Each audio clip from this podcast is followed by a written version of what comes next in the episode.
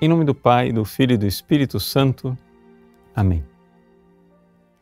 Meus queridos irmãos, celebramos hoje a memória de São Luís, rei de França.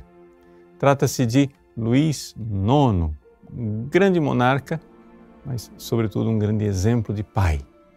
Pai do seu povo e pai de família. São Luís nasceu, claro, como príncipe herdeiro. Quando ele nasceu, era o seu avô quem reinava na França. Mas logo em seguida, o seu pai assumiu como rei, mas morreu cedo. E Luís então herdou o trono da França aos 12 anos de idade. A sua mãe, cujo nome era Branca, foi quem assumiu como regente. E houve tremendas eh, guerras internas para retirar de Luís a possibilidade de ser o verdadeiro rei da França. Chegada a idade, maturidade, ele assumiu como rei, se casou e teve dez filhos. E aqui é que vem essa característica especialíssima deste grande santo cristão e grande exemplo como pai de família e como estadista.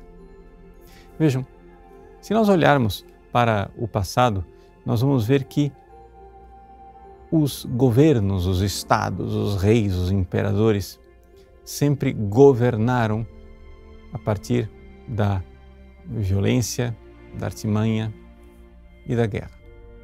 No entanto, com a vinda de nosso Senhor Jesus Cristo a este mundo, nosso Senhor estabeleceu uma família, a Igreja.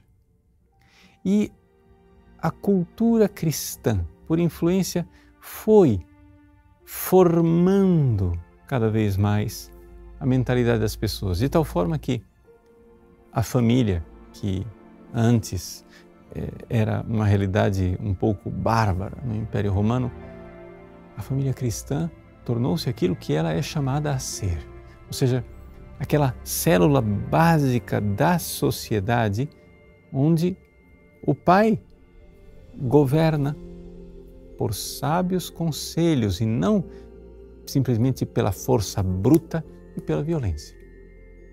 Esta realidade que foi acontecendo na família foi transbordando até que conseguiu também inspirar os reinos, os estados. São Luís é um exemplo luminoso dessa realidade. Como pai, ele todos os dias pedia que fossem trazidos os seus filhos aos seus aposentos, para que depois de completas ele pudesse lhes dar conselhos. Ele regia os seus filhos com sábios conselhos. E os conselhos que São Luís dava aos seus filhos não deixam a perder nenhum conselho que um diretor espiritual santo pudesse dar a alguém. Realmente era um homem que sabia o caminho do amar a Deus, o caminho da santidade. E este grande santo soube também reger o seu reino como um pai. Uma das realidades que São Luís soube que era importantíssima e realizou isso foi a promoção do bem espiritual dos seus fiéis. Na sua época, ele promoveu as ordens religiosas mendicantes de São Francisco, de São Domingos, recém-fundadas, porque viu que aqueles homens despojados e santos faziam um bem enorme à evangelização do seu reino.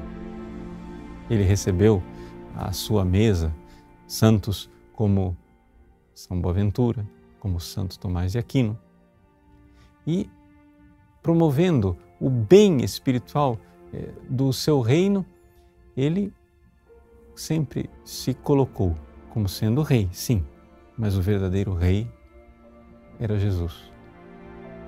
Foi no reinado de São Luís que as relíquias da cruz, perdão, da coroa de espinhos de Nosso Senhor foram trazidas para Paris.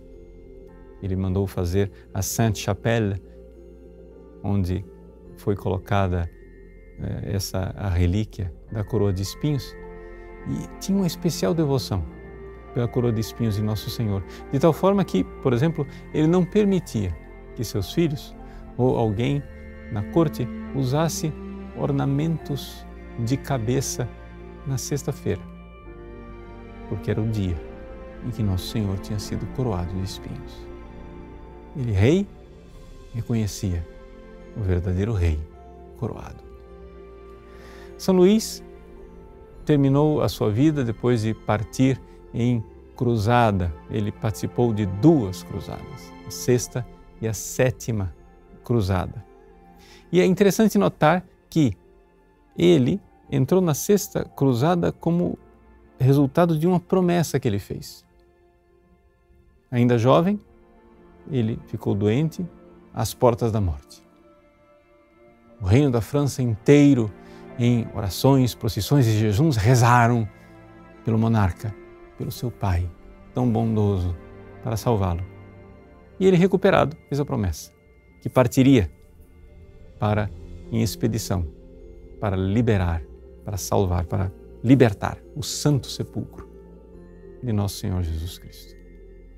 Este é também um modelo de pai que sabe defender a sua família.